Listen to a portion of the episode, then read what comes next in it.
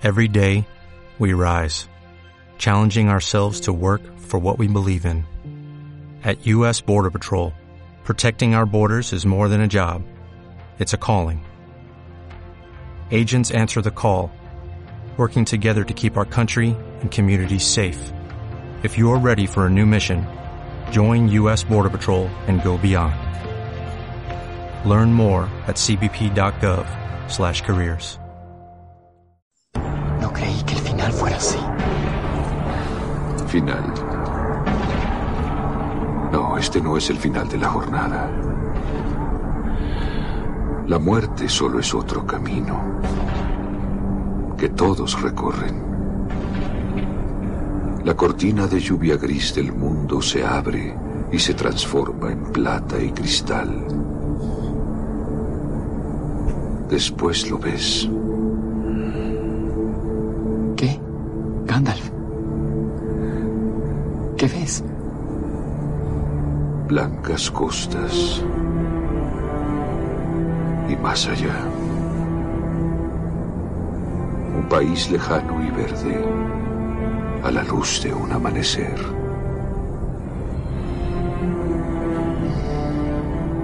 Oye, no es tan malo.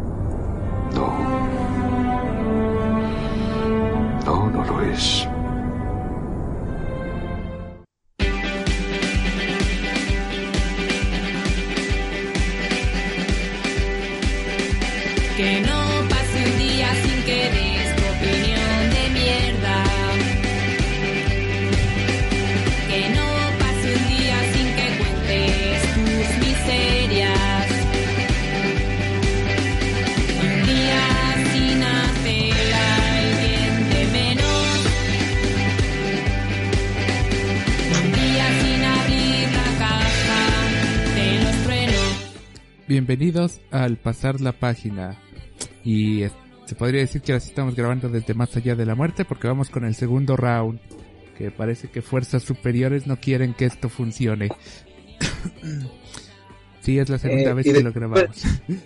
Después de escuchar a Gandalf por segunda vez, me doy cuenta que deben de mandar su donativo al. Ahorita les mandamos el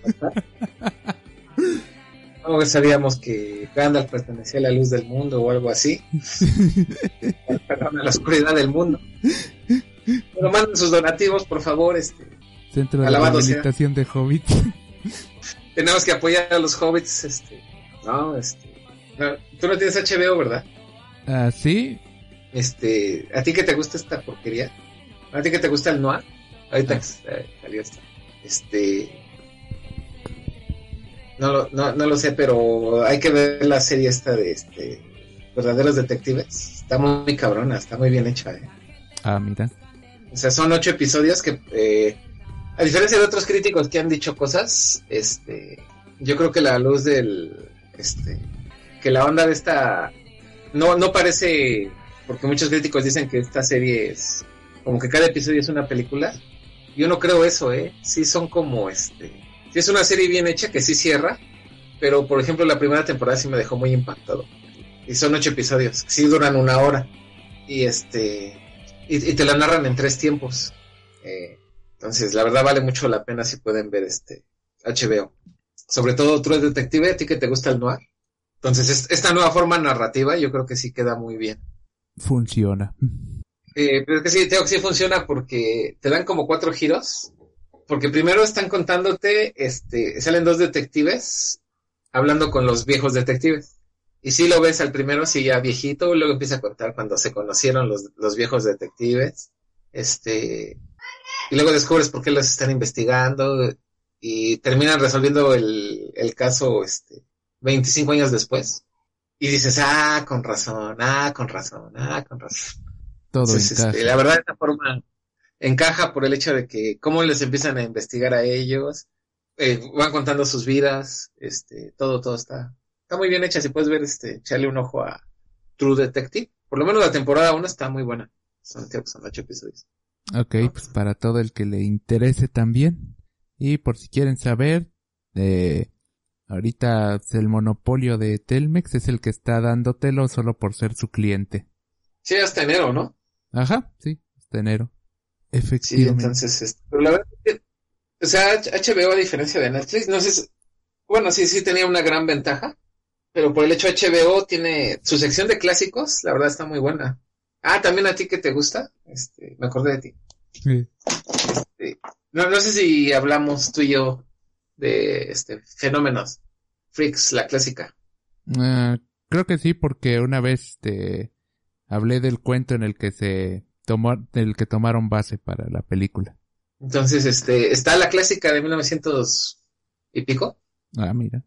en blanco y negro y todo, y dije, ay, puro oro. Espero que no. Por lo menos su sección de clásicos, yo te puedo recomendar Casablanca. Mm. Está. ¿Tienen Casablanca? Está. Sí, está Casablanca. Ah, mira. Hay que verlo ahora antes de que quieran censurar todo. Está este, el alcohol maltés también, la de Dashiell Hammett y Humphrey Bogart. Entonces, este, entonces, este, si gustas, este, dale una ojeada a sus clásicos o por lo menos a, a Fenómenos o a Freaks. Está, está muy interesante. Ok, tomamos nota y pues ya ven, él está con nosotros y no les promete una vida después de la muerte porque saben que con esta ya han tenido suficiente, Juan Carlos. Eh, ah, pues un- una frase de, de True Detective, ¿no? Porque ya de repente se meten en unas ondas de brujería y vudú y rituales. Y sale el detective, el perceptivo, ¿no? Dice, ojalá y se equivoque porque van a visitar a una afroamericana. Y ella les empieza a hablar así del dios y toda la onda. él está aquí y todo el pueblo. Y le dice, él, él nació antes que nosotros y nos esperará después de la muerte. Y ya cuando salen dice, ojalá y se equivoque y le pregunta a su compañero, ¿quién? Dice la mujer, ¿en qué? ¿En qué hay vida después de esta vida? Si ya no aguanto más. Ojalá y se equivoque. Sí, pero hay destinos peores que ese. Recuerden que en el sexto sentido Bruce Willis todavía tenía que ir a trabajar estando muerto. Gacho y sin remunerar. O sea, ¿no- ¿nunca se dio cuenta que no estaba cobrando? Es que ya estaba O sea- o acostumbrado sea- a no tener nada en la cuenta. O, o ya estaba acostumbrado. No, pues se acaba de divorciar. ¿no? Para, Eso sí. para fin de los males, este, se, había divorciado, ¿no? Este igual le habían quitado todo, ¿no? Todo se va para la Entonces- pensión. Bueno, y, y no tenían hijos, ¿no? Eh, Ha- Hablando de, pues no, no tenían, este, como que retoños, ¿no? sí. Que vean que eso de ya descansarás cuando te mueras, según Shyamalan, no es cierto. Este, que por cierto no fui a ver la última. Yo No tampoco. me arrepiento, pero tampoco me van la gloria. Sí. Bueno, pues ya. En, en algún momento saldrá en plataforma ahora que ya todo sale por ahí. Que por cierto, este, ahí con el Disney tienen esa bronquita, ¿no? Sí, con este... Ahí como... La viuda negra, no me acuerdo cómo se. No, y también con este, con Cruella, ¿no? ¿Mm? Creo que sí. Sí, ¿no? Entonces, este, entonces, este, este, que por andar. Es que sí, o sea, pues incluso lo platicamos cuando iniciamos este espacio hace años, que no es lo mismo pagar tu mensualidad de 150 pesos, que es lo que cuesta en una plataforma promedio, y no sabes cuántas personas ven el contenido. O sea, ahorita ya está Space Jam, por ejemplo. Sí, la vi. Claro. ¿Qué te pareció? Ah, tienes razón en el subtexto. Aunque no les quedó, según mi opinión, tan bien logrado el partido como en la primera. Digo, se me hizo algo aburrido esa parte. La- el, el caldo no era este. eh, la ca- la- el caldo no llevaba tanta carne, ¿no? Ajá, exacto. Ah, pero bueno, digo, pues, para la porquería que yo esperaba, la verdad sí estuvo mejor. Sí, no esperaba nada y me dieron algo. Eso es cierto. La neta, lo que. Y este, bueno, pero es que regresando, o sea, yo por ejemplo cuando fui a ver Space Jam, pues, ya fueron 55 pesos, ¿no? La, la entrada. Pues sí. Y lo contearon, o sea. En cambio ahorita, no sé, ¿la viste con tus familiares? Sí, O sea, ahí, pues mínimo fueron tres personas, ¿no? Mínimo. mínimo. Entonces ya si ahí llegó el Juan Carlos de colado, o si la vecina, se hizo El espía de la CIA que nos tiene. el espía de la CIA que dice, ah, ya llegó su correo, que si nos habíamos olvidado de él, no, no, señor espía de la CIA. Entonces, este, ¿cómo ves? Ah, pues sí. Que lo intentan compensar en Estados Unidos porque ahí las suscripciones son este un tanto más caras, pero a cambio de eso tienes el, el estreno el mismo día de lanzamiento. Aquí en Latinoamérica, como solo tenemos la suscripción más barata, sí tenemos que esperar, creo que son 35 días entre que está en el cine y sale en la plataforma. Ah, ¿sí? Sí. No, porque por ejemplo Walt Disney sí las está sacando, que precisamente es el pleito de La Vida Negra con esta Ah, y Cruella de Vil, ¿no? mm. Que sí la sacó al mismo tiempo y mucha gente, de, de por sí tenemos que ver que por lo menos en México ya la cultura del cine ya está como que muy olvidada. ¿no? Si me escuchas o ya también Sí, sí, te escucho, te escucho. Entonces, este, o sea, sí de plano tienes que ser, o sea, tiene que ser algo muy, muy especial. O sea, yo sí fui a ver Space Jam. O tienes que estar enfermo y, este, y, y como este, invitar a tu, a tu desgracia al lado o a tu baja autoestima para ir al cine solo como yo, ¿no? Entonces, Yo llevo un Dices- peluche de Godzilla. Ajá, tú llevas a tu Godzilla, ¿no? Ajá. Y yo, pues lo más decente que tengo es mi conexión de un iPhone de 10 pesitos. Entonces, este, entonces, este, o a mis chabelos, ¿no? Sí, sí. Este, este, te digo. Este, pero por aparte, re- recuerden que todos van al cine cuando son novios, cuando son matrimonios, quieres que tu relación ya es estable, es cuando tu marido o tu, o tu pareja o esposa ya está contratando plataformas. Ahí se acabó el amor.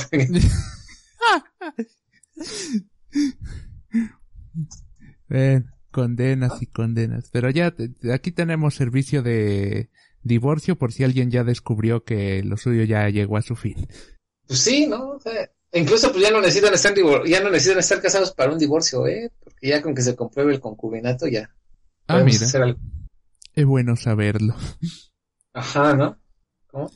Eh, información que cura, dirían por ahí.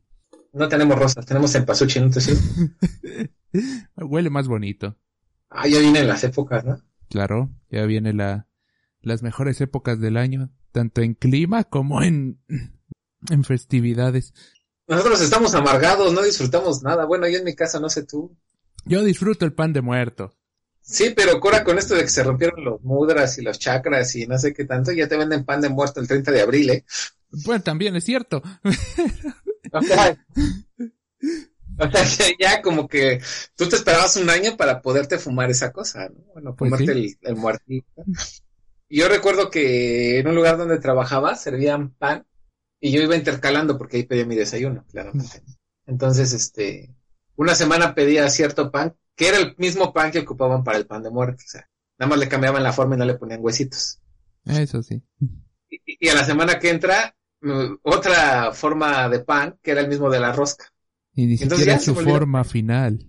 Ajá, pero pues el sabor, ¿no? Ajá. Y, y tomando en cuenta que el subconsciente funciona con aromas y sabores, dije, ah, y la forma que importa, los ojos se engañan. Eso sí, pero bueno, todavía nos quedarán las calaveritas de azúcar. Y que de vez en cuando echan alguna buena película de terror entre los maratones que ponen. Ah, pues, eh, ay, se me fue, creo que ya ahorita lo pueden ver. O empieza el 16, eh, Macabro, está gratuito si quieren entrar en Film Latino. Eh, tienen terror internacional, no, no del vulgar ni prosaico hollywoodense. Entonces, este, si quieren alternativas de terror, ahorita chequen la página. Digo, porque va a estar, este, tiene, va a estar este mes por lo mismo en, en Film Latino, muchos accesos gratuitos. Entonces, este, nada más que sí, lo que van a hacer es que las van a proyectar solo un fin de semana como si fueran en cine. Entonces, y algunas sí tienen, este, algunos costos. Ahí, ahí a los amantes del género. Sí. O sea, hay las que busquen que hacen lo que pueden. Recuerden que no son de alto presupuesto. Luego hay efectos a la altura de castores zombies, pero... Con hay- Castores Zombies, ¿no? Te metas. Castores Zombies es el clásico, güey. O sea, el exorcista y Castores Zombies están al nivel. O sea, no blasfemes. bueno. Yo no sé quién tuvo más influencia, si Castores Zombies para el exorcista o viceversa. George Romero se arrepiente de no haber pensado primero en Castores Zombies. Lo pasan cada... Cada 31 de octubre en la cineteca. A fuerzas. No, sí, de veras. Esas sí son ganas de hacer arte. O sea, qué pedo. Bueno, pero como yo he hecho porquerías peores, güey, o sea, tampoco me asombro. Bueno. O sea, ¿te, te acuerdas cuando hacíamos, bueno, cuando yo hacía cortitos con el iPhone, güey? Ah, sí. O sea, ve, y, o sea, y hasta la fecha no me he sacado los ojos por mis propias aberraciones, güey. Es- Están almacenados ahí cuando mueras, esa va a ser tu, ese va a ser tu tormento. Ajá, ¿no? Este, que me, que me hagan el, este, el epitafio como el de Ed Wood, ¿no? Para hacer películas malas era el mejor, ¿no? ¿Eh? No, pero sí, este, si quieres checarle ahí al, al macabro, sí está sacando muchas cosas y siempre encuentras cosas interesantes. O sea, de la, de la, del año antepasado, que fue el último que pudimos ir por la cuestión de pandemia, pues ya ves que rescatamos este, el- ya- ¿de veras ya la viste o te hiciste pato? Me hice pato, creo. Con la de este, los cazadores del más allá contra la rubia del baño. Eso y castores zombies está a la altura. Chinga. Es más, voy a ver castores zombies, ya la subieron a YouTube para los que quieran. Ah, mira. Y sin censura. ¿Eh? ¿Qué te burlas de mi película? No, no te la vuelvo a contar. Ah, bueno. Ya que viene ilusionado, mira, Rafa, vi un clásico, güey, Castores Zombies. Bueno, ¿qué sigue? ¿Con qué vamos? Este, pues recapitulando un poco las noticias que hicimos. Por aquí andan los defensores de la democracia pactando con el fan número uno de Francisco Franco. Háganme el favor. Y Afganistán sigue siendo la tumba de los imperios, dándoles flashbacks de Vietnam a Estados Unidos, con eso de rescatar a sus, eh, a sus diplomáticos desde la azotea en helicópteros. Bueno, volvieron los talibanes al poder luego de 21 años. Lo que no es tan bueno, pero tengan en cuenta que los formó Estados Unidos y luego Estados Unidos trató de corregir lo que hizo, pero no pudo y ahora hay un nuevo problema surgido otra vez por Estados Unidos. Nunca se le comprobará nada, pero todos sabemos que son culpables. Y eso es lo que pasa cuando Estados Unidos jamás leyó Frankenstein, ¿no? Eso, eso O sí, sea, no, ya lo creaste, ya. te perseguirá hasta tu muerte. Y, exactamente, ¿no? Y, y el problema no es que te persiga hasta la muerte, el problema es que en el camino te vas a llevar a muchos inocentes, Eso sí. ¿no? Así que, ya está. Ahí como decíamos, te, no sé si alcanzó en el programa pasado, creo que no, pero Milwaukee Bucks, después de 51 años y de un Karim Abdul-Jabbar por en medio, vuelve a ser campeón de la NBA. ¿Qué, qué dijiste de Karina Abdul-Jabbar? Es que se recortó. Sí, de, después de 51 años y un Karim Abdul-Jabbar de por medio, vuelven a ser campeones de la NBA porque su último título se los dio precisamente Karim. Ah, sí. ¿Y qué regresó un nuevo jugador? ¿Tipo Karina Abdul-Jabbar o...? Pues algo así, tienen a Giannis Antetokounmpo, el monstruo griego, por ahí anda. Y eso igual es interior, no tiene tiro exterior ni de media distancia mucho. Pero pues, en una época en que el triple está en todos lados, miren, llegó hasta la final y la ganó siendo un jugador netamente interior. Sí, no, porque dicen que ahora los aros parecen, este, como que los hacen con la medida de un tambo, ¿no? De tres, este, de Algo así. 50 galones. Eso lo escuché Enrique Garay. Eh, Chiste de Enrique creo que Garay. sí, Ni creo que sí lo es- escuché, eh, creo que sí lo, lo leí o por ahí, algo así. Que, que ya los tiros de tres ya perdieron la gracia porque sí le aumentaron, ¿no? Sí, sí le aumentaron poco, ya ponen un barril de petróleo ahí. Un barril de petróleo y están promoviendo la economía local. ¿Tú. Claro. qué sabes de la vida? si no haces eso. Pero bueno, ya, ya llegará en octubre, precisamente creo en octubre reinicia actividades la NBA, ya volviendo a su calendario habitual. Y precisamente este jueves que viene ya empieza la NFL con el partido de los vaqueros contra los bucaneros. Hay quien guste, ya hay unos cuantos equipos que ya alcanzaron el 100% de vacunación entre jugadores, directivos, entrenadores y demás. Eh, hay otros que van más retrasados, ya ven que hay este... Hubo uno que incluso dijo que él prefería retirarse antes que vacunarse. Pues lo echaremos de menos, pero bueno. Y hoy hay otros que sí están diciendo que solo se vacunan porque la NFL sí les está dando muchas facilidades a los vacunados en protocolos y demás. Y tú dices, bueno, son tontos, pero no tanto. Así que, es, a ver qué tal, qué tal se juega esto. Porque ya dijo la NFL que si algún, si algún partido se suspende porque en algún equipo haya un brote entre no vacunados y ese partido ya no se puede recuperar, no se puede volver a acumular en el calendario, va a ser derrota para el equipo que te haya tenido el brote de coronavirus. Puta. Ya perdieron todos. pues igual, quién sabe. Pues es que, pues es que está complicado saber dónde va a surgir un brote. ¿no? Aparte que esa cosa llegó para quedarse. Pues sí, como dijimos, ya más que pandemia ya parece virus endémico y sus múltiples personalidades o variantes. Pues sí. Y para los que se están quejando de que igual y eso requiera más dosis de refuerzos de vacunas y demás, y hay por ahí cuatro candidatos a tratamientos así orales, pastillas, píldoras y demás que se probarán a lo largo y esperan que para principios o mediados del próximo año ya al menos alguno tenga el visto bueno de las autoridades sanitarias de algún país. Así Ajá, que entonces vamos a descubrir que era el ácido acetil salicílico, ¿no? algo así. Y, y, y dirá alguien, y al principio papá tenía razón, sí, Lisa, yo también estuve aterrado. Eh, como sea, ya, ya van, a- ya es posible que haya un tratamiento efectivo contra esto y pues ya, ya podrán volver a descubrir sus, sus bocas que tanta urgencia les hace, les da- tanta urgencia tiene. Sí, está, está cañón, ¿no? Pues sí, pero, Pero pues bueno. yo la estaba pensando lo que una vez platicamos, ¿no? Dije, ¿qué, qué tanto? Y, y ahí sí te toca tantito. O sea, ¿qué tanto estas grandes corporaciones deportivas, la NBA, la NFL, la Major League Soccer, bueno, aquí el Femex Food y toda la onda, este, no pudieron decir, chale, ellos nos dan dinero, vamos a ayudar a los que hacen los laboratorios para que se produzcan más? Es más, me hago socio, se curan más rápido y mi, y mi rebaño consume más productos NFL más rápido, ¿no? pues sí, Pero ya vimos que no, o sea, que nada más es, ¿sabes qué? Tú confórmate con que te dé a- el espectáculo que te dé y consume y te callas. pues sí, Y tu gobierno estás obligado a curar a mi materia prima que me da dinero, porque sigo pensando que eso de pagar millones de dólares por ir a ver a dos güeyes de golpes está así como que medio enfermo.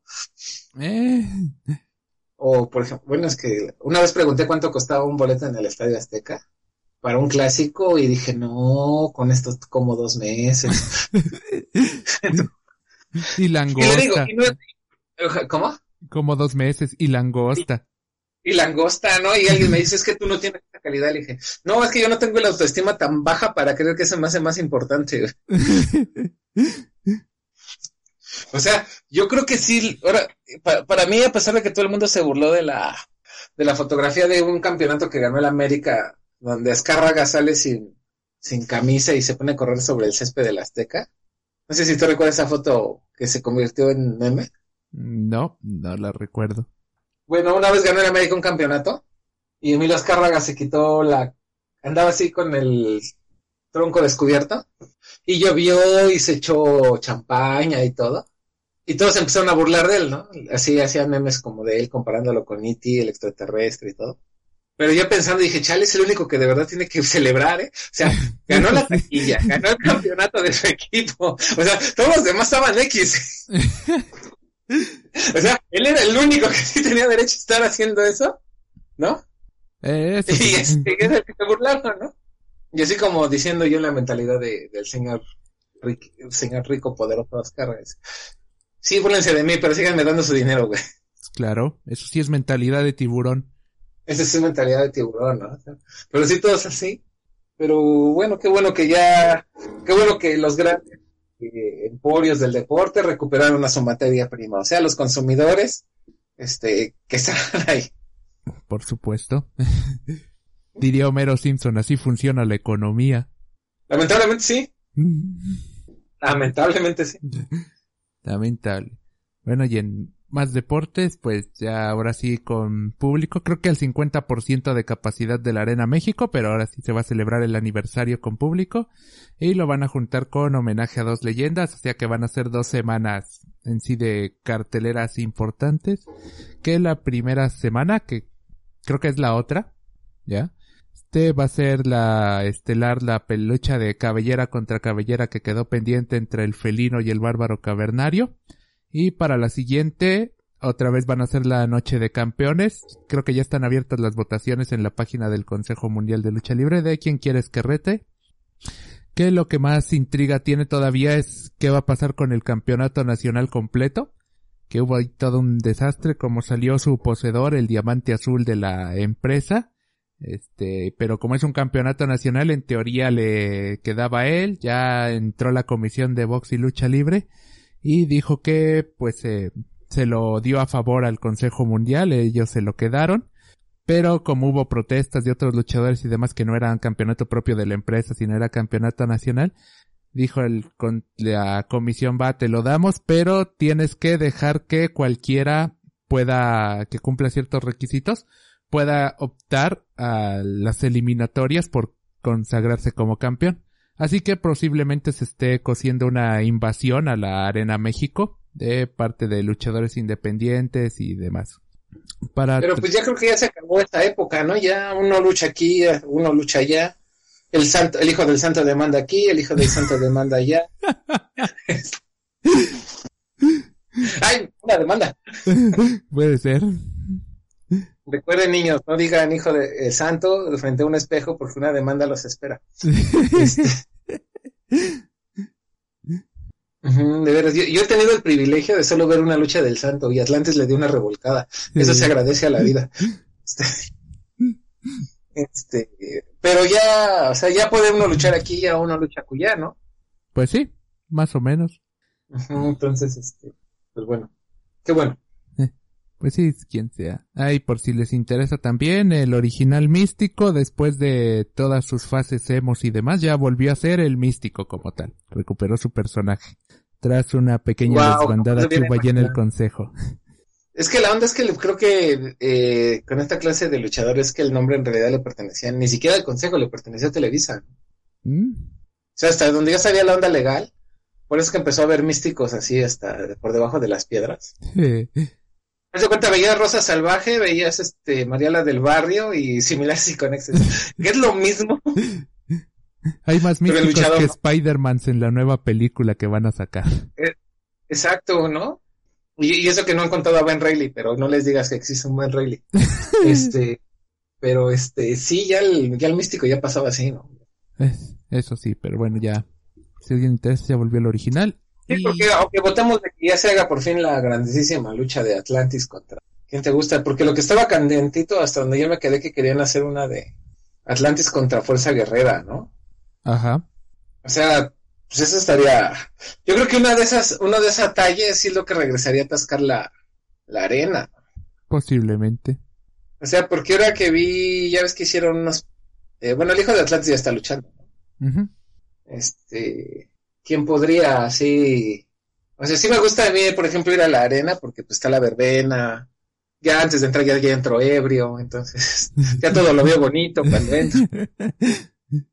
Lo, único que me baja la moral es que este la cerveza dentro de la arena por lo regular parece café a, a vein- a más de 30 grados, entonces este pero o sea, tú por ejemplo que estás ahorita más ¿qué qué este qué, qué- qué luchadores serían capaces de llenar?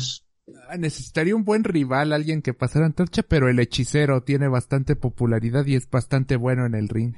¿Sí? Sí, Digo, porque lo mismo decían de la sombra y este y Atlantis le quitó la máscara, ¿no? eh, pues sí. Pero el, el hechicero sí se ve con posibilidades de... El pega, de hecho ya medio lo van manejando porque que ya sepa el último mano a mano que tuvo fue contra Volador Junior, que es de las pues figuras estelares del consejo y sí lo, sí lo sacó en camilla. Ah, muy bien. Así que parece... no lo acusan por violencia. Eh, así que parece que por ahí van a ir los tiros con, con él. Eh, ¿Y qué más tenemos? Pues creo que eso fue lo, eso es lo más destacado de nuestros tres meses de ausencia. Es, eso habla de que no le hemos vendido nuestra alma al fútbol. Ajá, exacto. Ah, bueno, y que como siempre los paralímpicos sin apoyo le ganaron a los olímpicos con apoyo. Y bueno, que también dicen que están sin apoyo, pero de todos modos no veo a los otros llorar y ya nos metieron 22 medallas. Siete de oro, ¿no? Ajá. Siete de oro. Pero es que, bueno, no sé si nunca hemos tenido tú y yo la, la oportunidad de hablar de ellos, pero, este, es que, o sea, no sé en México por qué hacemos todo mal, ¿no? Eh, Ejemplo. Está en nuestro ADN. Basta ver este podcast. Este, sí, eso. lo que hacemos nosotros no tiene perdición de Dios. Eh, Lo bueno es que no existe Dios. Este, buscando este perdones donde uno no debe. Este, es que mira, o sea, Estados Unidos, si no conozco mucho su estructura, pero he leído lo suficiente y he visto se- se- muchas veces Torrey Maguire para saberlo, ¿no? Mm, Este, mira, en Estados Unidos no es así. estamos hablando del sistema al que pretendemos imitar. Sí. Bueno, pero ponle música de amargado. ¿Ya no vas a dar noticias? No, ya no. Así que, pues, vamos. Entonces pon música de amargo. A ver, ahora, a ver ahora con qué insulto me vas a llegar. Bueno, ya, ya, ya lo ascendimos un poco. Y, Güey, apro- cuando me dijiste que era el perro de Poseidón. y aprovechando que da el tema, pues vamos a El inframundo, el rey, siempre mostró malvada actitud.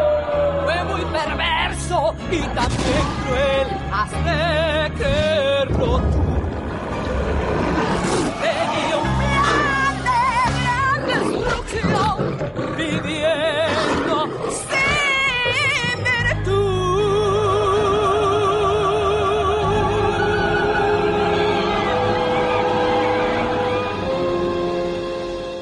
Bueno, ya lo ascendimos a deidad del inframundo, así que que se arranque el amargoso. Bueno, hablando de lo que dices de, de los hermanos este, con capacidades diferentes, y hablando de los que no, bueno, retomando. Es que mira, o sea, en Estados Unidos le hacen así. O sea, hablando de los que sí están completitos, ¿no? Vamos a ver primero el sistema capitalista, ¿no? Que Que- que- que- a Adam Smith. O sea, no, y qué quemada descubrí que nos dimos. Ya, ya sé lo que es el segundo mundo. El segundo mundo es el mundo. ¿El El qué? primer mundo es el capitalismo. El segundo mundo es el socialismo. Ah, mira.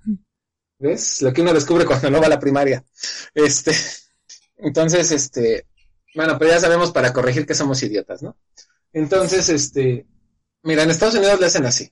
Ven al chamaco con aptitudes, ¿no? Pero para eso por lo menos se aventó la, la escuela básica, la secundaria, ¿no? A lo que le llaman el high school.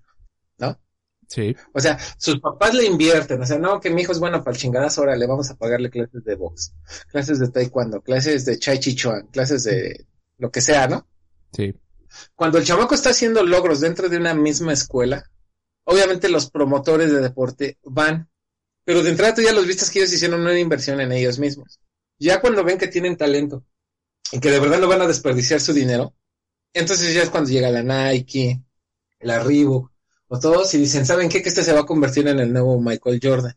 Lo meten así en la filita, ¿no? Para que sea el primerito en escogerse. Y es ahí ya cuando llega el dinero, cuando ya le invertiste. ¿Qué es lo que pasa aquí con este, con y, te digo, no, no pienso que sea solo un, un problema de este, de la cuestión, este, en México del deporte. Lo hemos hablado que pasa en cine, lo hemos hablado que pasa en literatura, lo hemos hablado que pasa en muchas cosas. Eh, yo quiero dinero, o sea, yo te digo, oye Rafa, dame 10 millones de pesos porque me voy a dedicar al boxeo. Y tú así como con cara de Rafa, ¿no? Ah, sí. Y a mí que no. O sea, y entonces, como en México tenemos esta mentalidad así de, de hacer grandes a los mártires, lo primero que tú llegas es que dices eso. O sea, lo que no comprenden eh, o no comprendemos es que eh, se quiera o no, o sea, de que sí hay unas fuerzas, sin- unas fuerzas negativas que te dicen, ah, mira, este, mucho charrismo, mucho compadrazgo, mucho tráfico de influencias y tal. Mira, dale 10 millones de pesos a, a tal compita, porque él va a ser el mejor este deportista en squash ball, ¿no? O en canotaje, ¿no? O en fulano de tal. Y el güey ni siquiera sabe nadar, ¿eh? Entonces, entonces, pero está, ¿no? Y entonces es que, y así pasa. O sea, eh, aquí sí se ve claramente porque lo estaba viendo y dice, la actual administración dice, a los que trajeron medallas se les va a dar un varo, y está bien que se les dé un varo, pero tampoco no nos vamos a poder a victimizar, este, a los que se dicen deportistas. Uno, ¿por qué? Tenemos el ejemplo de los niños Tricky. Tenemos el ejemplo a los hermanos Taromara, que siempre que van, pues van por uno y se sacan algo, ¿no? Pero ellos, o sea, si los ves, nunca les han este, dado así como que el apoyo, así. Es más, llegan por obra y gracia de si existe Dios, ¿no? Muchos llegan sin comer, sí es cierto. Y eso es lo que la gente se... No sé si es como que morderse la lengua, porque, o sea, como unos hermanos que practican el deporte llegan sin comer y ganan, y hay gente que se ha dedicado por años y come, se alimenta, le paga el nutriólogo, le paga, y pierde. O sea, y no está mal perder, como diría el señor Miyagi. Este, sino el hecho es de que, o sea, y eso es para cualquier negocio. O sea, no crean que Messi lo salió así de, llegó al tierra, a la tierra, abrió los ojos y ya lo tenía el Barça. O sea, los papás de Messi pagaron años para que perteneciera y aprendiera a jugar en el Barcelona, ¿eh? O sea, por eso las famosísimas fotos de Messi es que está desde niño con el Barcelona, pero ahí le pagaban a la escuela. Eso es una inversión, ¿no? Sí. Ya cuando vieron que sí rifaba, pues ya como que le empezaron a bajar la beca, ¿no? ¿No? ¿Sabes qué? Media beca. ¿Cuánto pagabas antes? No, pues ahora págame la mitad, pero quédate. ¿Sí, sí voy bien? Sí. Y, y aquí en México no. O sea, aquí sí tenemos esa mentalidad de papi, dámelo todo. Y no es albur ni canción de Talía. Este. ¿Qué? Pues, Hay una canción de Talía que así lo empieza. La de este, ¿qué? Este, arrasando. Mira tú. bueno. Ya ves lo que no está en el vida social y YouTube gratis. Este, entonces, este, entonces, este, vemos esta situación. ¿Y por qué te pones de exigente? O sea, sí se les debe de apoyar a los eh, deportistas. Uno por la representación nacional. Pero ¿qué clase de representación nacional vas a presentar, no? O sea, si vas es que porque vas a, a ganar. Y porque todo lo que tú invertiste en tu preparación, pues lo vas a sacar ahí y dices, ¿sabes qué? Yo le invertí gobierno 100 millones de pesos, ahí están mis presupuestos, ahí están mis facturas, dame eso y el doble. Y con todo el derecho dice, sí, ¿no? Se lo ganó, ¿no? Pues sí. Pero, este, de ahí, pues ya, no, este. Y lamentablemente la Ciudad de México, sobre todo, pues como nunca se ha, hasta hace 20 años, como que se empezaron a preocupar por los hermanos con una capacidad diferente, que empezaron a poner rampitas en las banquetas, este, cosillas así, porque lamentablemente la ciudad no está hecha para personas con capacidades diferentes. Entonces, quieras o no, o sea, tan solo por el hecho de, de que alguien de est- con estas características trate de abordar el metro, Uf. la verdad sí es un viacruz. Y aparte no es tan solo es el hecho de ganarte la vida, la otra es sobrevivir, desde vender dulces hasta pues algo que es mero instinto de sobrevivencia. Ir a cazar palomas a la Alameda. Lo que sea, ¿no? Pero son personas que lamentablemente no están en las mismas posibilidades que las personas que se pueden considerar que no tienen pues alguna capacidad diferente, pero ellos pues quieras o no, tienen hambre, y no lo digo en mala onda, sino tienen hambre de triunfo, ¿por qué? Porque ellos sí saben lo que es rajarse eh, día a día el crisma para conseguir tan solo para comer. Aparte en una sociedad eh, que por mucho que hablen bonito y todo, es discriminatoria o discriminativa. Eso sí. O sea, Barbie y Ken, créanme que sigue siendo acá como que lo que todo el mundo quiere, ¿eh? Entonces, esas características son las que hacen que estas personas sobresalgan. Que de ahí es lo que ves, este, eh, con los... Yo recuerdo, y lo recuerdo muy bien, cuando Ana Gabriela Guevara, o sea, no me pongo a defenderla ni la critico. si alguien tiene alguien de que se robó el dinero, ok, que lo demuestre, o sea, así tan fácil y tan rápido. Que eso no tiene nada que ver con el deporte. Eso sí. Este, sino el hecho de que yo recuerdo que cuando Ana Gabriela Guevara gana la, porque ella nunca ganó oro, ganó plata en sus olímpicos que le tocaron. Yo recuerdo que hizo una señal así de los labios de que todos los México que la fue a apoyar, o sea, estaba haciendo tanta, eh, pues no sé, verborrea, porras, no sé, que le estaba pidiendo el estadio que, este, que se callara, ¿no? Incluso esa ha sido la única mujer que paró a la altura de un partido de fútbol a México. Yo recuerdo que estaba trabajando y nos, nos pararon actividades para ir a verla. Por eso lo vi. No creen que tenía yo mucho interés, ¿no? Yo ya corro mucho en el metro cuando me hace tarde. Este, entonces ella hace la, hacía el símbolo de que se callara. Y sí, la, la gente que la fue a apoyar sí se calla. Y en la noche, este, yo he tenido la fortuna de ver el 10% Televisa desde que tengo uso de razón. Este, pero en esa ocasión, y en esa ocasión pues vi una, una narrativa, una crónica, una columna por parte de Televisión Azteca donde todavía estaba, cuando todavía estaba José Ramón Fernández, Faitelson, similares y con éxitos, o de ese grupo. Y le decían, sí, tú tienes, eres la única que tiene derecho a callarlos. Porque para eso ella, ella se había pagado su nutriólogo, ella se había pagado sus entrenamientos, ella se había pagado sus tenis, ella se había pagado sus uniformes. O sea, ella ya había llegado así con un estatus, pero ella se lo forjó. O sea, como deportista no le puedes quitar nada, ¿no? Entonces, este, de ahí ver eh, a estas personas, le digo, y así pasa en todo, porque en México estamos mal acostumbrados, o porque así nos acostumbraron durante muchas generaciones, es, dame, y yo veo si te respondo. Los gritos de cada año es eh, en el Congreso, en literatura, en lo que tú quieras.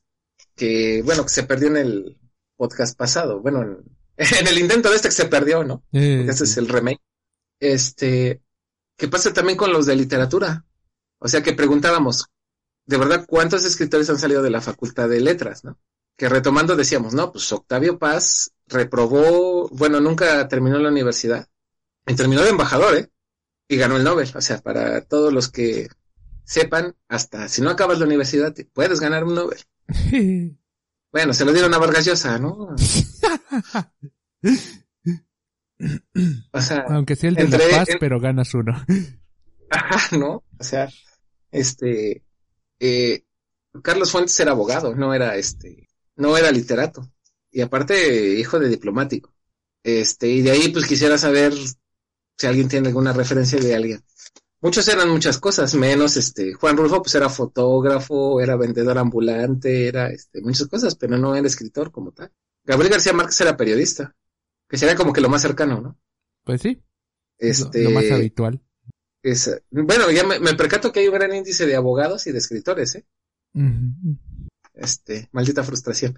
Entonces, este, entonces, este, de ahí vemos que aquí en México es así, o sea, todo el mundo quiere mamar dinero, pero cuando les preguntas, ok, ¿dónde están los, lo veíamos en cine con las películas, ok, te voy a dar para tu película, ¿cuándo me la entregas? Que de ahí es lo que vemos porque tienes porquerías como Derbez y como las de Marta y Gareda, ¿no? ¿Por qué? Porque de entrada, como ya está pagada la película, a ti no te importa crear algo que valga la pena. Y como tú ya tienes la beca deportiva, ya no te importa ganar, porque tú ya vas a tragar. Bueno, comer. Eh, ¿No? Entonces, de ahí, pues es que tienes que ver esa situación, y, y lo hemos dicho, o sea, nos queremos equiparar a, a las grandes potencias, pero no estamos dispuestos a ser las grandes potencias. Ahora vamos con el otro régimen, que es el segundo mundo, que es el mundo comunismo, socialismo, Cuba. Cuba será lo que sea, pero siempre está en el medallero, ¿eh? Entonces, ¿qué es lo que hacen ahí? Ahí todos parejos, ¿eh? Todos van a entrenar, todos van a... ¿Tú qué quieres ser? No, quieres, ser boxeador, órale, pero vas a ser boxeador toda tu vida. No quiero que al primer chingadazo que no te guste ya no lo... Ya no lo, este, me lo dejes, ¿eh? Y los ponen toda la vida a entrenar, este, box, este, bueno, disciplinas, ¿no? sí.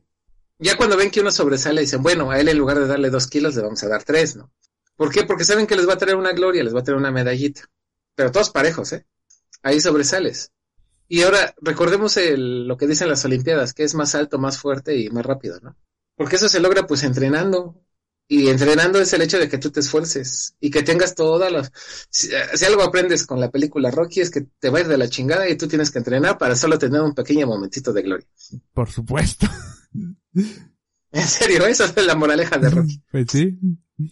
A golpear Ah, reces. Otra demanda por parte. ¿Cómo? A golpear reces. Ya golpear reces, ¿no? Entonces, este, pues para todos los que dicen eso, pues es que digo, esto de los, y, y no es nuevo, cada cuatro años es exactamente la misma canción. Y ahora quieren que, como anda el meme ahí, ¿no? No sé qué hacen las televisoras, o más bien porque confirman mi teoría de que el perdedor siempre va a vender más. Yo en lugar de transmitir los olímpicos que me van a causar diarrea por dentro, digo, pues, dicen que hubo gente que se ponía a ver los partidos de México a las 2 de la mañana. Y dije, ve cómo el vacío existe. No, cuando ya ni siquiera tienes la capacidad de soñar dormido, ¿no? Y yo mejor transmito los, los panamericanos, que sé que una, que sí va a haber más triunfo, va a haber más endorfina, va a haber más adrenalina, y son más baratos. Eso sí. Yo como televisor hacía eso, ¿eh? Resúmenes de los inútiles, digo, de los, este, normales, ¿no? Pues sí. Ahora, te digo, es fácil extender la mano. Lo difícil es dar resultados. O sea, yo quiero ver que se hagan cuentas quién de los medallistas, este, de verdad, eh, a los que se les ha otorgado beca y todo en la historia, de verdad han ganado algo. Porque no se le dan los 20, los 40 millones o 50 millones de pesos que se dan al año, no se le dan a una sola persona, se van distribuyendo, ¿no? O sea, no se los dan a uno solo. O probablemente sí, pero nunca nos enteramos. Entonces, este, ahí es la parte de hay que ser amargoso. O sea, México tiene que emprender a quitarse esa mentalidad de primero lo hago, me lo gano y ya después lo exijo. Sí. Digo, yo recuerdo que incluso cuando ganó una en bicicleta, en, en televisión azteca, sí, después de que ganó le regalan la bici. Ah, mira. O sea, no sé si fue ese mofa, humor, humor involuntario, pero si te pones a analizarlo, pues es que esa es la, no es ni siquiera la, la moda, es la ley de la vida. Tú primero matas al mamut y luego te lo tragas, ¿eh? No antes. Eso sí. O, o yo no conozco que haya sido al revés, ¿eh? Bueno, es que si lo intentaban al revés, igual y no vivías para contarlo. Bueno, es que en realidad te le acercabas al mamut y ni siquiera lo vías para contarlo. Exacto. Entonces, ahí es donde uno tiene que ver estas cosas, ¿no? Eh, Es decir, es, es antropología pura. Y de ahí el pues, más rápido, pues porque tienes que sobrevivir. Como lo comentábamos, el deporte es un, acercación, un, un acercamiento a la muerte. Ahí las reacciones químicas están adentro, la emoción, la, es- todo lo que acaba en ina, bueno, o sea, todo lo de endorfina y bli, bli, bli, bla, bla, bla, ¿no? Entonces, este, ¿tú qué opinas, Rafa? ah, pues, en eso tienes razón. De que hay que, no te comas a la presa antes de cazarla. Todo lo demás, no nomás en eso. es bueno. Ahí la, las malas costumbres. A ver si algún día se nos quitan. Pues al paso que vamos, ¿no? Porque yo, sí estamos mal educados, incluso nosotros, ¿no? Nosotros no somos así como que el ejemplo de la, de la moral y de la ética. no somos el ejemplo de nada. Sí, somos el ejemplo de cómo no hacer las cosas, güey. ah, bueno. Pero, o sea, yo no conozco a nadie que primero haya, le den el título y luego haya estudiado, ¿eh? ¿Eh? Yo no, le, yo no conozco a nadie donde, bueno, sí, en- incluso a los maestros de la construcción, primero creo que son los únicos que piden adelante que eso para el material, ¿eh? Eh, ¿No? Pues sí. O cuando un albañil a tu casa le pagas antes o hasta que te entrega la chamba. No, pues primero le das el material y ya después le pagas. Y hasta que te la entrega, ¿no? Ajá. Entonces, este, ya, ¿con qué sigue? Bueno, pues ya vamos entrando de lleno al podcast, que queda poco tiempo. Uy, ya valió, vámonos. Ojalá. Pero, bueno, hoy les vamos a hablar precisamente ya de, con todos los chistes y demás, de obras que den de, hablen de vida después de la muerte, o vida después de la vida, o la muerte después de la vida. Ya me hice bola.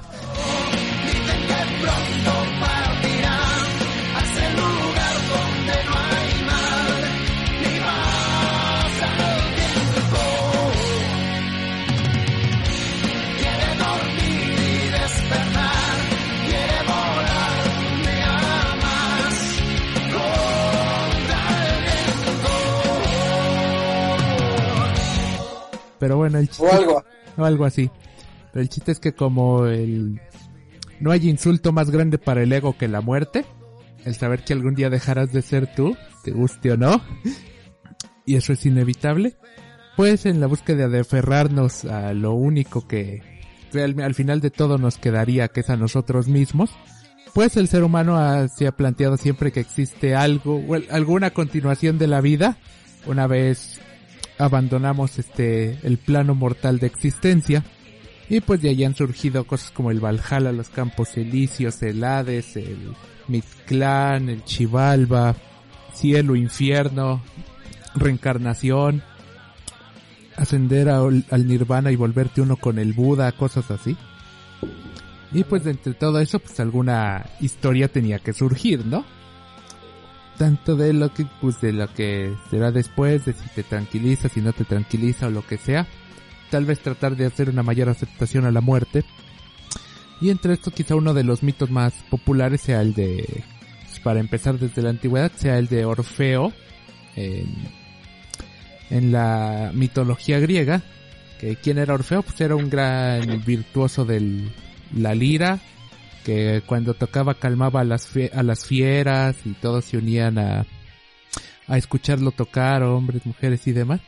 Y pues el chiste es que tocaba tan bien, era tan virtuoso de la música, que terminó por enamorar a una ninfa, a la ninfa Eurídice, y casarse con ella y eran felices y todos, hasta que en una de esas pues una serpiente muerde a Eurídice y muerta, ¿no? Ya se va a, su, a tocar su canto tan amargo. Ah, que por cierto, este, por si lo creen muy increíble, estudios confirman que de entre los talentos que más atraen en la especie humana de hombres a mujeres es el talento musical. Ese y el talento para la cocina. Son los dos talentos que más atraen a las mujeres. Así que aprendan a cocinar o aprendan a tocar un instrumento si quieren tener éxito en el amor. O suicídense. O suicídense. Recuerden que el, cantemos. el suicidio siempre es una opción. Ajá. Igual un día van a censurar esto, ¿no? Claro. Pero antes de eso cantaremos la de los, lo- los locos. El matrimonio es, es como el demonio. Bueno, pues el chiste es que ahí de tan mal que estaba Orfeo, pues dice, pues me voy al Hades, ¿no? Me aventuro allá a rescatarla. Y pues, Pasa. con los caballeros del zodiaco. Ajá. ahí cer- cerquita. Ah, No, sí, en la de Pega de Jade sale, ah, mira. Sale Orfeo con su arpa. ¿Eh? Que, qué bien. En el chiste es que con eso duerme al perrazo de tres cabezas, a Cerbero. Ahí lo deja tumbado y pues llega hasta donde Hades y su esposa Perséfone, que era de los seis meses que tenía que pasar ahí con él. y el chiste es que también tocando su canción, ahí les toca Highway to Hell o algo así. El chiste es que los conmueve y le le dicen, va, te la dejamos. Va, llévatela, rescátala. Pero tienes que ir todo el camino ahí con ella siguiéndote y no tienes que verla hasta que no la bañe por completo la luz del sol. Porque si no, se regresa para nosotros, ya no te la vamos a volver a dar tus, tus cancioncitas no van a funcionar dos veces con nosotros. Ajá, ¿no? Y pues sí, se la lleva y pues, total, pues, como es el Hades, pues aquello está lleno de peligros, ¿no? Entre bestias, demonios, fuegos infernales, no es tan recio como el tártaro, pero tampoco es tan bonito como los campos elíseos. Pues ahí van, ¿no? Y el tipo tiene que, Orfeo no puede pues, en ningún momento para comprobar que su mujer esté bien, que Eurídice esté bien, ni voltearse ni nada. Y ya hasta que llegan al final, ya este, ya que van saliendo, pues, le puede el ansia y se voltea. Y para mala suerte todavía no le había bañado completamente a Eurídice la luz del sol. Y pues de regreso.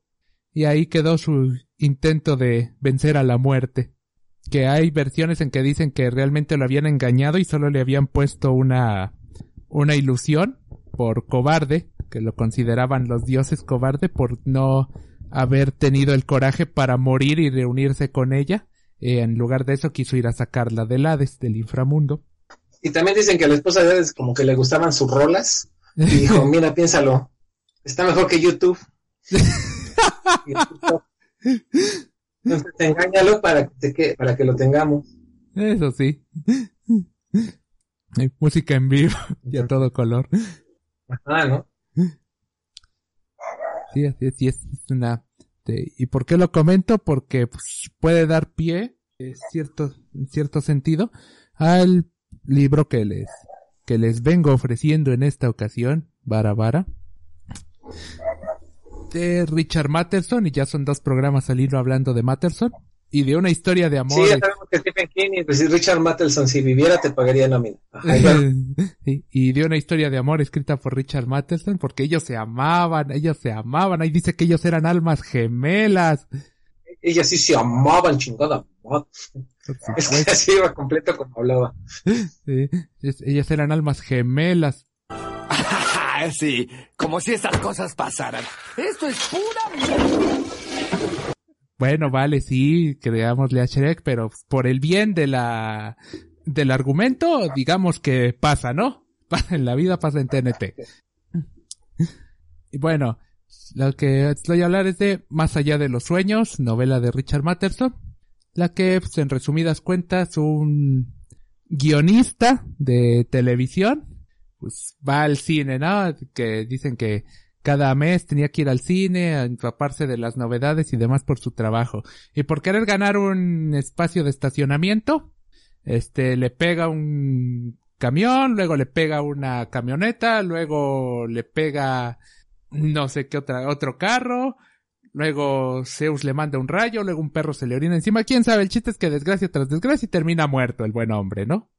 Ajá, se llamaba Juan Carlos. Y luego, Sí, entre dime si diretes, pues se resiste un rato ahí a, irse al cielo, ahí llega este Santo Virgilio, Santo Patrono, de ahí la muerte en persona, decirle, no, mira, ya estás muerto, vente para acá. Y él, no, no es cierto, no estoy muerto por querer estar con su esposa y demás. Y terminan, pues, El chiste es que ya al final, cuando lo convencen, pues ya llega lo que llaman Summerland, que es así como el paraíso, ¿no? Así de, ah, todo luz, todo armonía, la mente sobre la materia, y todo, y pues ahí se queda, ¿no? Pero con eso de que son almas gemelas y demás, este, pues extraña muchísimo a su esposa, ¿no? Así de, podrás hacer esto todo lo bonito que quieras, pero la vida sin ti no es vida. ¡Ah!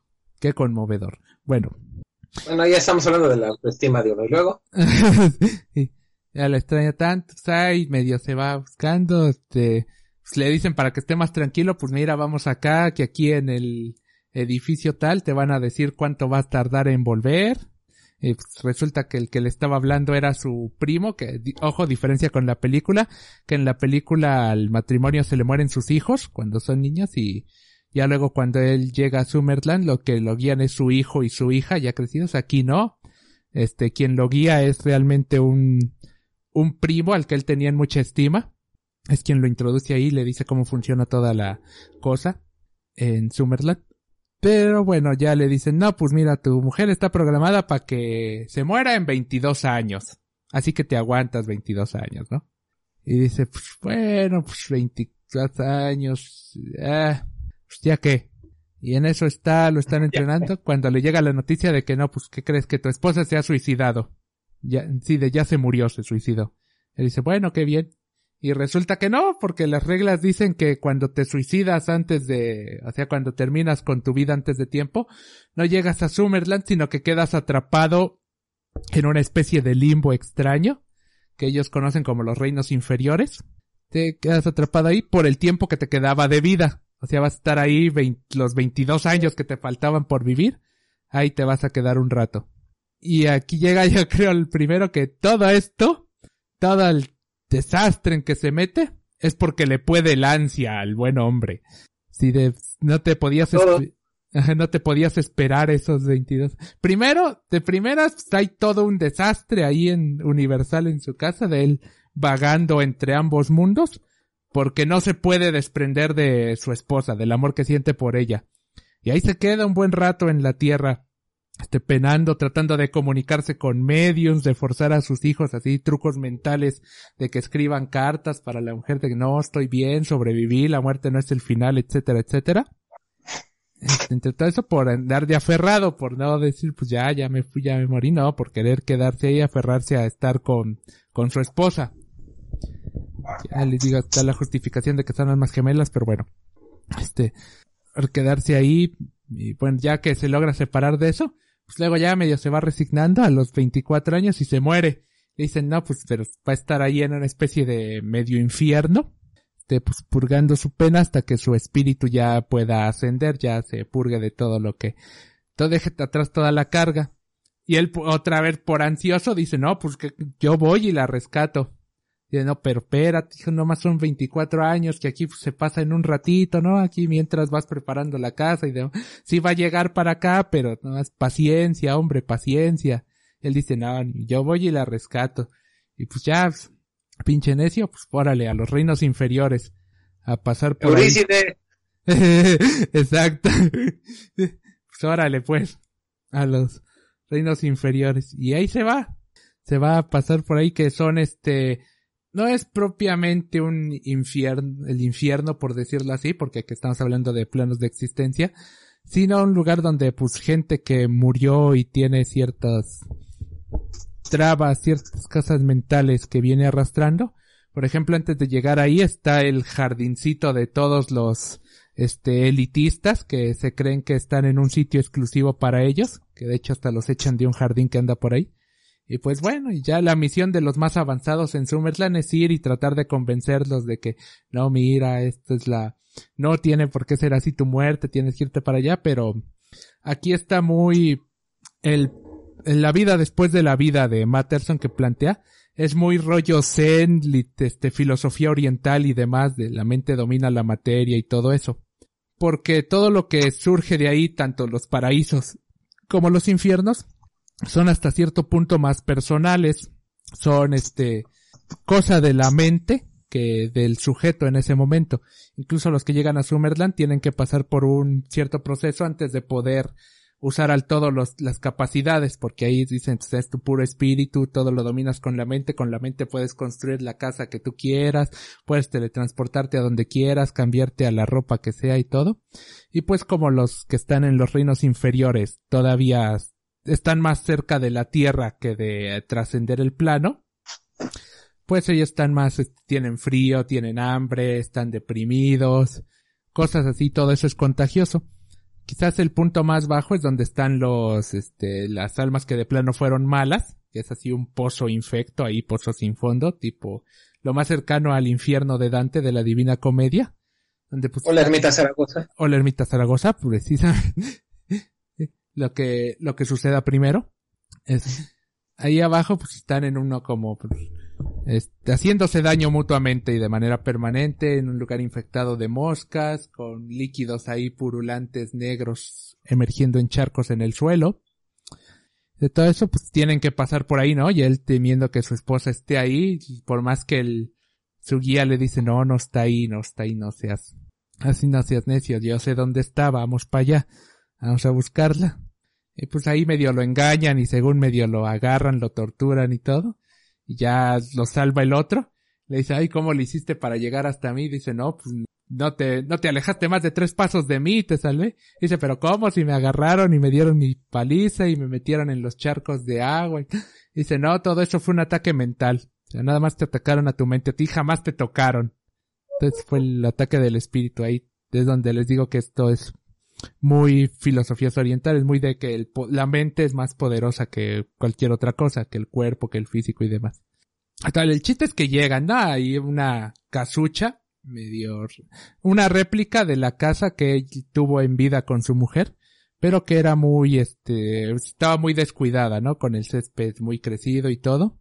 Y ya le dijo el, le, y incluso ahí lo intentan convencer todavía, le dicen, mira, aquí está, ¿ves? No está ahí en el pozo ese raro, aquí va a estar 22 años, no está tan mal. Después de este rato ya va a reflexionar de su vida, va a ser, ser mejor y va a estar contigo. Ya, mira, ya viste que no está mal, pues, regresémonos, ¿no? Dice, no, yo me quedo a rescatarla. El otro ya como diciendo, oh, que la contigo. Pues órale, pues, pero yo no voy. Ahí te vas tú solito. Hazte bolas tú. Y pues sí se va con ella, ¿no? Ahí a tratar de convencerla porque el chiste es que como ella cree que sigue viva, porque no creía que hubiera vida después de la muerte, pues su infierno personal es, por decirlo así, eso, una casa descuidada, ella que siempre le gustaba mantenerla pulcra, donde no puede limpiar el polvo, y que cree que sigue viva, cree que está viva, cree que todos la dejaron, que ya nadie la visita ni nada, y que cree obviamente que su esposo está muerto, y por eso no, no lo puede reconocer pues ya hace mil un cosas, mil y un virguerías para tratar de que lo reconozca y se presenta como un vecino y demás. Entonces, y pues al final no puede, ¿no? O sea, no- eres una alma primeriza y no, si los guías más avanzados no iban a poder con ella hasta dentro de 22 años, tú tampoco. Pero como él sí vio Constantin, este, puse el autosacrificio, ¿no? Dice, pues si no puedo llevarla al cielo, que este infierno sea nuestro cielo. Y decide descender totalmente al, al plano de, de los reinos inferiores. Así en teoría de, pues, mira, pues me voy a quedar contigo, aunque esto me absorba, aunque ya no sepa quién sea y todo sea desgracia durante el tiempo que estemos aquí, pero voy a estar contigo esos 22 años, ¿no? Y de me puede el ansia, me puede más estar contigo que andar allá en Summerland. Y pues autosacrificio y la rescata, ¿no? Así de, ah, por el, el amor, el amor te rescata. Y aquí pondría de nuevo a Shrek, pero no quiero ser repetitivo. Ya Puedes lo- poner a Pepe Le Pew. ya lo soy bastante. Así. Ya la, la rescata y queda medio muerto y ya medio lo reviven en Summerland, ¿no? Ya dice, ya le pregunta a su guía espiritual, a su espíritu animal y todo, así de que, ¿qué pasó? ¿Qué pasó? ¿Qué, qué, por qué estoy aquí? ¿Fallé? ¿Qué? Dice, no, tu sacrificio la rescató. Ah, qué bien. ¿Y dónde está? ¿Ya la puedo ver? Eh, no. porque ella estuvo aquí un rato mientras tú te recuperabas, vio, supo su falta y la quiere enmendar. ¿Y cómo se enmienda? Con reencarnación. Dice, oh, que la canción. Otra vez separados, ¿no? Y pues el ansias dice, ah, pues yo también reencarno. Dice, voy a buscar un perro, ¿no? Yo también reencarno para estar con ella. Es bueno. Y ella como, este, su mujer como se suicidó, este, con una sobredosis de pastillas para dormir, Pues ahora en su reencarnación, ahí les, ahí les va el, tino del karma. Pues ahora le vas a reencarnar en una mujer india, de, que vive en la India. De, no sean, no pongan insultos donde no hay. Una mujer india que va a tener trastornos del sueño. Vale, ok, bueno, pues órale, ya la, ya la habían reencarnado, ya estaba en proceso. Al tipo le dice, ya Lancias le dicen, órale, pues, este, te dejamos reencarnar para que vayas con ella.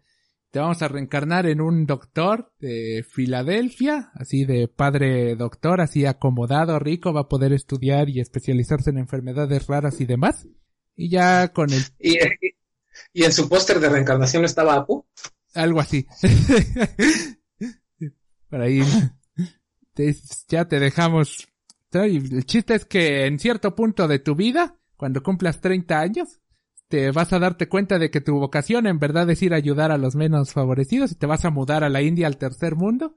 Y ahí vas a encontrar una joven a la que vas a ayudar, ¿no? Una joven con trastornos del sueño, o sea, tu esposa y, órale, te, y ya pues, la vas a ayudar a curar y todo y se va a enamorar de ti, se van a volver a casar y ya, listo.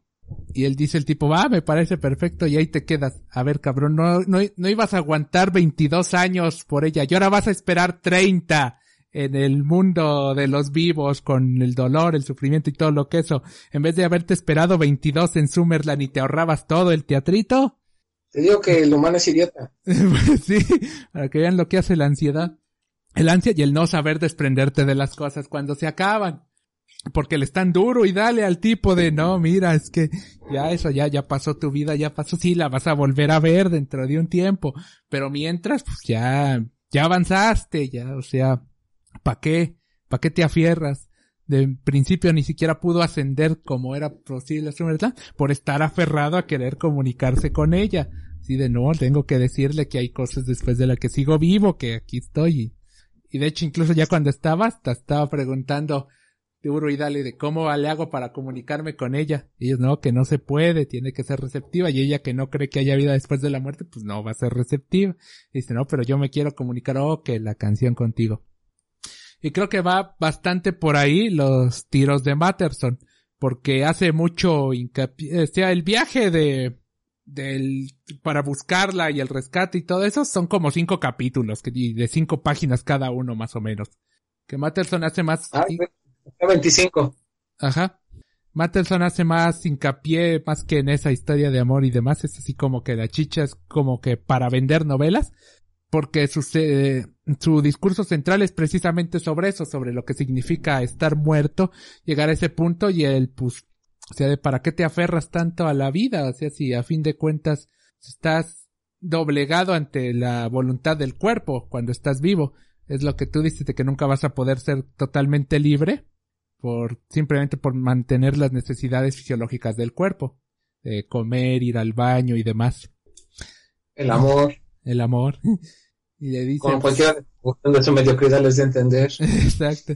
Dicen, pues por aquí ya estás más, más libre, ya te ofreces, porque incluso en- empieza a hacer sus preguntas de, y la voy a poder besar, abrazar y tal. Y le dicen, sí, pero cuando llegues a cierto punto vas a entender que eso no es necesario. Ya que no ahorita tienes cuerpo porque estás recién muerto y crees que es necesario, pero vas a, con el tiempo vas a entender que ni siquiera es necesario que tengas cuerpo. O sea, ya eres solo espíritu, no, ya no necesitas nada de eso. Ya puedes dedicarte a hacer otras cosas, a cultivar la mente, el espíritu y demás, porque se supone, según Matterson, que todo lo que se escribe, se inventa y demás, nace precisamente en Summerland y le llegan a personas sensibles ya en la Tierra. Sí, de, pero esto se le ocurrió a alguien que ya está ahí, ya es súper poderoso, ya es un espíritu, ya es casi uno con el universo. Y se... ¿Y eso no, uno, uno conmigo? Ajá, sí, algo así. Y es una parte más de Juan Carlos. Qué asco. Seguramente sí. te- Pero bueno, porque sí le dicen, al tiempo vas a descubrir que no necesitas cuerpo, no necesitas ni abrazar, ni las sensaciones afectivas que tenías, ni nada de eso. O sea, eso ya, ya pasó, quedó atrás tu vida, quedó atrás la esclavitud de lo que era el cuerpo. Es un poco más en el sentido zen, ¿no? De ya alcanzas la iluminación y ya, pues, ya no necesitas sentir, como diría el Buda.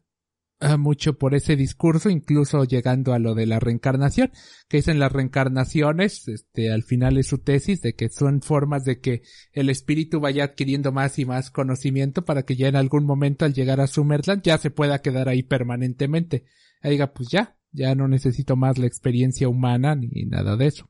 Y la idea de, de que él ya había tenido, de hecho, incluso el protagonista algunas reencarnaciones. Estoy, está un poco metido con calzador eso, pero bueno, que, y que en cada una de esas Oye, ¿y no es su hijo? En la... Porque en la película resulta que sí es su hijo, ¿no? Sí, en la película resulta que es su hijo, sus hijos que murieron antes que él, pero aquí no, porque aquí sí le sobreviven sus hijos. Como te digo, no es tanto, no busca tanto dar el golpe de efecto de, ni siquiera tanto de Orfeo y el camino a Eurídice. Lo que más busca Matterson parece que fue, eso fue en lo que envolvió su idea para hacer toda esta tesis de que, pff, de que no hay que aferrarse tanto a las cosas y de que a fin de cuentas el cuerpo es más una limitante que algo que deberías en verdad querer conservar a toda costa. Sí, en cuanto se va dando porque llega el punto en que va a ser inevitable la muerte, te guste o no. Así que, pues, ¿para qué? ¿Para qué tratar de pelear contra eso? ¿Para qué de, de estar tan decidioso que sí, que la vida es tal cosa y bonita y que incluso nuestro instinto lo hace, nos hace conservarla así? Pero una vez que te tengas que enfrentar inevitablemente a la muerte, pues vete, pues, ahora sí que, por decirlo, preparado y ligero que te puedas quitar así sin mucho, sin tanto deseo de aferrarte, porque al final vas a, va a ser más sufrimiento lo que vas a tener lo que estás teniendo por las sensaciones del cuerpo y demás que pues, el alivio de irte, de no existir. Y en este caso, pues existía un, un mundo superior, pues ahí, ahí está, ya. Ok, pero el otro estando, estaba de aferrado y por estar de necio es que hace todo ese desastre. Por querer seguir siendo lo que pues, ya no es. También se puede este, decir que es la forma que tiene Matterson de decirte que pues hay que cerrar los ciclos en la vida. O sea, ya lo que se fue, pues se fue. Ya, ¿para qué quieres aferrarte a eso? De todo eso solo vas a conseguir más dolor, más sufrimiento, vas a hacer todo un desastre. Y al final, pues le, él la rescata, ¿no? Pero ¿cómo? Con el autosacrificio. O sea, vas a tener que sacrificar una parte de ti para des poder recuperar eso que ya, que tanto querías y al final, pues ni siquiera lo vas a poder tener y va a ser más larga la espera porque él estuvo cinco segundos con su mujer y luego esta se reencarnó y él, ah, pues me voy a reencarnar otra vez y ahora te vas a tener que esperar otros 30 años para volver a estar con ella. Ok. Sí, la película, si la encuentran, es Robbie Williams. Ajá. Eh, termina suicidándose, por cierto. ¿Eh? Este, muchos argumentan a que no comía carne, por eso échense cada que puedan un bistec. y ya si pueden ir a Este- cazar el mamut, se lo echarán con todo el, el po- Con todo el orgullo de bañarse en su sangre y decir yo lo casé. Exacto. Con todo el mérito que merece. Entonces, este, Ay, que por cierto, este, ¿qué, se qué te supone-? ¿Dónde encuentras? ¿En el cuentos completos? Eh, no sé si en los cuentos completos. Creo que por ahí hay unas, este, ediciones todavía de, ya son medio usadas y demás, de precisamente Matterson, de la novela como tal, la novela solitaria. Pero pues si quieren, la mayor, en la mayoría del mundo ya está descatalogada. Así que yo digo que aquí sí podemos tirar de Google. Google es su amigo. De hecho, incluso... No, pero yo le he visto Summerhill, sí está cara. La, ahora que sacaron este los cuentos, o las obras que están reeditando sus obras, sí las sacaron, pero sí es de arriba como de 600. Mm, es por ahí. Bueno, yo soy pobre, pues sí. Eh, Pues sí. Bueno, si encuentro algún enlace, se los dejaré en la descripción. Sea para una u otra manera. No te enojes, Rafa, porque hablé mal de Google. Eh, ah, no me enojo. Pero sí, eso, más que nada, si van buscando una historia de amor o del tipo que cruza el infierno literalmente para rescatar a su amada, pues se puede No lo llevar- ven Hércules. Ajá, se van a llevar alguna pequeña decepción porque no va tanto de eso. Pero es bastante interesante el planteamiento de Matterson, como les digo, de no aferrarte a las cosas, ni siquiera a la vida, cuando ya llega el tiempo de, de dejarla, cuando ya tienes que cumplir el ciclo de la vida que todo lo envuelve. Igual y después no hay nada y entonces que te preocupas. Igual y después Gandalf tenía razón, y entonces ah, desearás haber apoyado a los hobbits, pero bueno, ¿para qué? También para qué te preocupas. Ahorita mandamos el enlace donde pueden hacer su donativo. Exacto. Al con todo eso, pues, Simplemente no, no te aferres ni intentes regresar a lo que ya quedó atrás. Y como siempre, y como dijimos también cuando la, cuando hablamos de eh, el ensayo sobre la ceguera, muchas de las veces en la vida lo único que tienes que hacer es esperar, tener paciencia. Exacto. ¿Era eso o referencia a las películas de Saw? También. Tienes que, tú solo sigue y ten paciencia y si no, si al final de cuentas no llegas a eso, pues déjalo ir, o sea, aprende a, a no aferrarte porque creas más problemas de los que solucionas. Este, pues es que mucho de lo que vamos a hablar o fue circunstancia del destino, o aunque no lo crean, tengo mucha cantidad de pecados que pagar. Creo que todos. Muchas, me arrepiento de ellos. Y un día fui a ver a Vargas Llosa. es que, bueno, En ya vivo con, y a todo. ya con solo cada que hacemos este podcast, creo que la condena crece. Sí. Este, y cuando yo fui a ver a Vargas Llosa, eh, perdónenme por no sacarme los ojos ni reventarme los tímpanos, pero este, yo, este, Vargas Llosa dijo unas partes importantes, ¿no? O sea, des- después de decir, de ser un gran ateo, eh, empezó a decir que él ya estaba en un punto de su vida en el que ya empezaba a creer en cosas, que él no, este, o sea, que ya veía que todo no se quedaba en este, ¿no? Entonces, este, que ya necesitaba creer en algo para que no fuera de embalde todo lo que él vivió, obviamente. Creo que si le preguntamos a alguien que se está muriendo en África no va a pensar lo mismo. Es- pues sí, es que cada quien cuenta cómo le va en la feria. Eso sí. Entonces, este, mucha de la cosa que se relaciona con el hecho de vivir, o sea, el, el catolicismo precisamente te manifiesta esta situación por el hecho de que, como la vida es una porquería, pero quieres la promesa de que en la otra sí te va a ir bien. Pues sí, es un... O sea, De hecho, cuando hablé de la, este, del diablo a todas horas, es una de las frases que dice el sacerdote de los, este, de los que, de los soldados cuando están en la guerra, en la Segunda Guerra Mundial, que dice, pues mira, si este, si este mundo no es solamente para prepararnos para el siguiente, la verdad no le hallo sentido. Pues es que sí, o sea, o sea, por el hecho de que este, o sea, es que esa es la gran promesa que se tiene, que todo sea mejor. Eh, o en el caso de Vargas yo pienso por el hecho de que todo lo grandioso que hayas tenido, obviamente no lo puedes perder, ¿no? Pues sí, sí, como te digo, te aferras, ¿ah?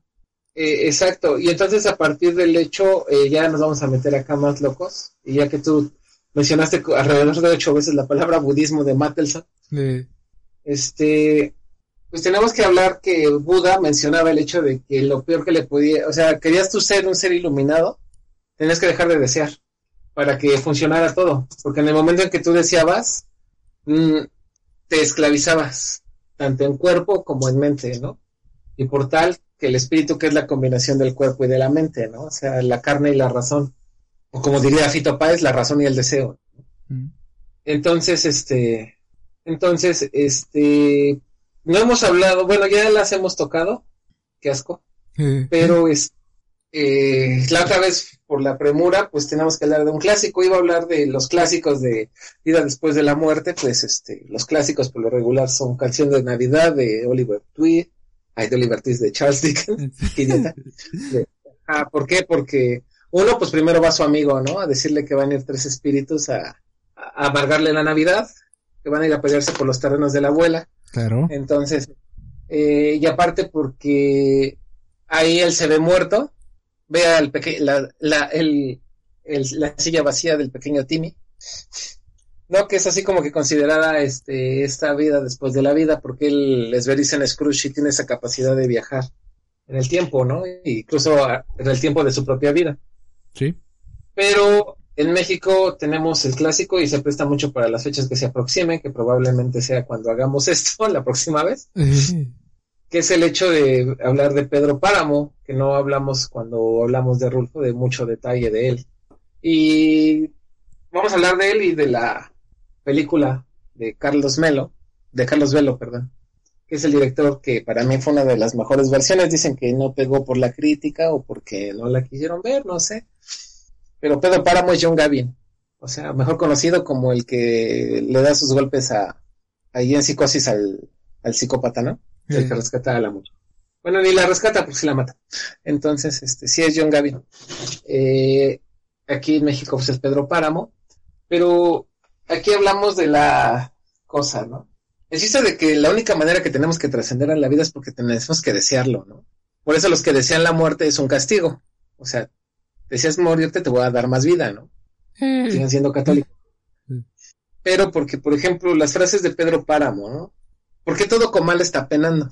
¿Por qué? Porque Pedro Páramo es un rencor vivo. O sea, ahí el, como diría el Roberto, el oxímoro, ¿no? O sea, Pedro Páramo es un rencor vivo y todos tienen deseo de vengarse, ¿no? Entonces, este, por ejemplo, pues Pedro Páramo, eh, que yo considero que es una de las novelas políticas que uno debe de leer, incluso pues en el, este, la señora Diada, sí, sí es la señora Diada, la que le dice en las líneas finales, ¿no? Nos mataste, nos violaste y todavía nos, nos, nos obligabas a amarte, ¿no? O sea, no, no, no, no parece como que el gobierno del PRI o algo así. Este, eh, pero por ejemplo, eh, cualquier parecido con la realidad es mera coincidencia. Ahí se aplicaría. Eh, porque precisamente pasa eso, ¿no? Eh, entrada Pedro Páramo, pues eh, aquí, y aquí vemos dos, por ejemplo, Miguel Páramo se muere, pero él no quiere dejar la vida porque él se la pasa teniendo relación, porque, porque es el junior del pueblo. O sea, él desea seguir teniendo esa vida de privilegios, ¿no? Y entonces va con, con, con la amante, y incluso pues es la, la amante que tiene con mayor, ¿no? Que ahí está como que una relación medio perversa, a ver si no censuran Pedro Páramo. Porque es una mujer adulta con la que tiene más amoríos y es a la que va a ver. Y le dice, te vengo a ver a ti porque me pasó algo raro, ¿no? Este, iba rumbo a Sayula a, a conseguir una more, una, una prietita que me había conseguido, este, la cuarraca pero se le, eh, por quererse saltar la barda, se cae del caballo y se rompe el cuello, ¿no? Ouch. El dolor. In- Incluso el caballo también se le rompe el cuello, por eso dicen que en Comala eh, se escuchaban los cascos de remordimiento de del caballo, pero lo, y, cual- y los que lo llegaron a ver era un caballo que corría con el cuello al revés, ¿no? Porque a los dos se les rompe el cuello. Entonces, el deseo que tiene ahí Miguel Páramo es lo que le, lo hace seguir en, Comala, ¿no? Seguir este, buscando o seguir siendo el junior del pueblo. ¿Por qué Pedro Páramo empieza a, a penar en la vida? Porque, por, eh, bueno, Pedro Páramo, como no siempre lo hemos dicho, a excepción de las novelas que escribe Rafa, eh, todas las novelas tienen que tener historia de amor. Y Susana San Juan es el deseo de Pedro Páramo. Y él, y él conquista Comala para ponerlo a los pies de Susana San Juan. Y cuando ya por fin la tiene y ve que Susana San Juan ya es una mujer muerta en vida porque le matan a Florencio, que no sabemos si es verdad el papá si le echó un cohete ahí a la mina para que se cayera o no. Este, pero ella ya llega muerta de amor, ¿no? Incluso por ahí lo dice, ¿no? Dice, dice Pedro Páramo no la puso loca, sí ya se la dieron, ¿no? Eh, Así dicen, ¿no? Eh, porque decían que Pedro Páramo era la pura maldad. Al- alguna alucinación a Juan Carlos es mera coincidencia. Entonces, este, ahí todos tienen este deseo, este, por ejemplo, y ya cuando se la entregan, Susana San Juan, pues reniega de Dios, ¿no? Porque le dice, Dios, yo no creo en ti porque la única cosa que te pedí era que cuidaras a Florencia y lo primero que hiciste fue matarlo, ¿no? hombre. Sigan creyendo en el caso. Eh, que ese judío cristiano le gusta demostrar su poder. Exacto, dice. Y dice, pues no le habla de la complacencia, es mija. Entonces, pero ella es una mujer muerta en vida. Ya se dejaba hacer y deshacer por Pedro Páramo, pero ella va muriendo, va muriendo, va muriendo, ¿no? Y Pedro Páramo al verla morir y como todo su poder jamás le dio para poderla salvar, pues su deseo es este, su deseo se acaba. Y Pedro Páramo se queda porque él no lo dejan descansar todos los que lo odiaban. Eso mezclado con su deseo de que algún día iba a recuperar a su, este, a su Susana San Juan, ¿no? Otro, pues es este, dentro del libro, bueno, si ahorita estoy sacando personajes del libro, que, porque sí la película quedó un poquito corta, pero no se me hizo a mí mala. Este, porque hay un diálogo de la cuarraca que, que es este, muy interesante dentro de, de la película cuando dice que, eh, ma- malditos deseos, eso es lo que nos hace vivir más allá de la cuenta, ¿no? Y mi- mientras ella se está masturbando en una tumba. A ver si no censuran eso, pinche mazapanes. Mm. Este, eso pasa en la película, que en el libro pues no, no pasa, pero se me hace una, se me hace una frase muy interesante porque toca mucho lo que mencionaste con el cuento de Summerhill. ese deseo, ¿no? De, de que todo funcione cuando sabemos que nosotros mismos somos un volado al aire, ¿no? Que por ahí dice el viejo adagio, ¿quieres, quieres, este, quieres hacer reír a Dios? Cuéntale tus planes. Entonces, todo este pueblo, porque Comala es un pueblo de muertos, donde llega este, el hijo de Doloritas, y le dice, este, o sea, de- desde la entrada le dice, ve y cóbraselo caro. Es el deseo de venganza de, de este, de la mujer, ¿no? Entonces, aparte de que todos, porque sí, Pedro Páramo le dio vuelo a la hacha con todas las mujeres de Comala o con la mayoría, porque no se sabe de la cuarraca, pero todos empiezan a creer en el odio porque les robaba, les quitaba sus tierras, los hacía trabajar, al que quería los explotaba y todo, ¿no? Entonces, ahí es donde, donde viene de todos modos el deseo, ¿no?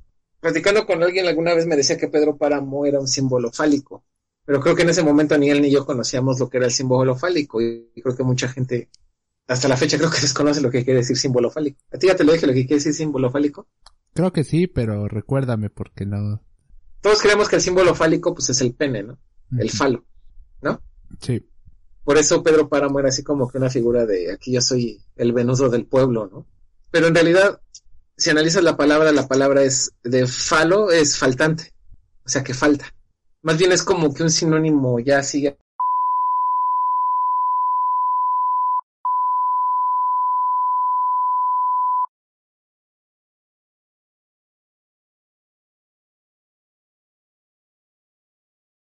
Pérdida de conexión detectada. Peligro de borrado. Respaldando datos. Generando pista. Enviando equipo de monos altamente entrenado. Punto de restauración encontrado. Tiempo estimado para el reinicio. Una semana. Por favor, manténgase al pendiente. What if you could have a career where the opportunities are as vast as our nation, where it's not about mission statements, but a shared mission? At U.S. Customs and Border Protection, we go beyond to protect more than borders, from ship to shore, air to ground, cities to local communities. CBP agents and officers are keeping people safe. Join U.S. Customs and Border Protection and go beyond for something far greater than yourself. Learn more at cbp.gov/careers.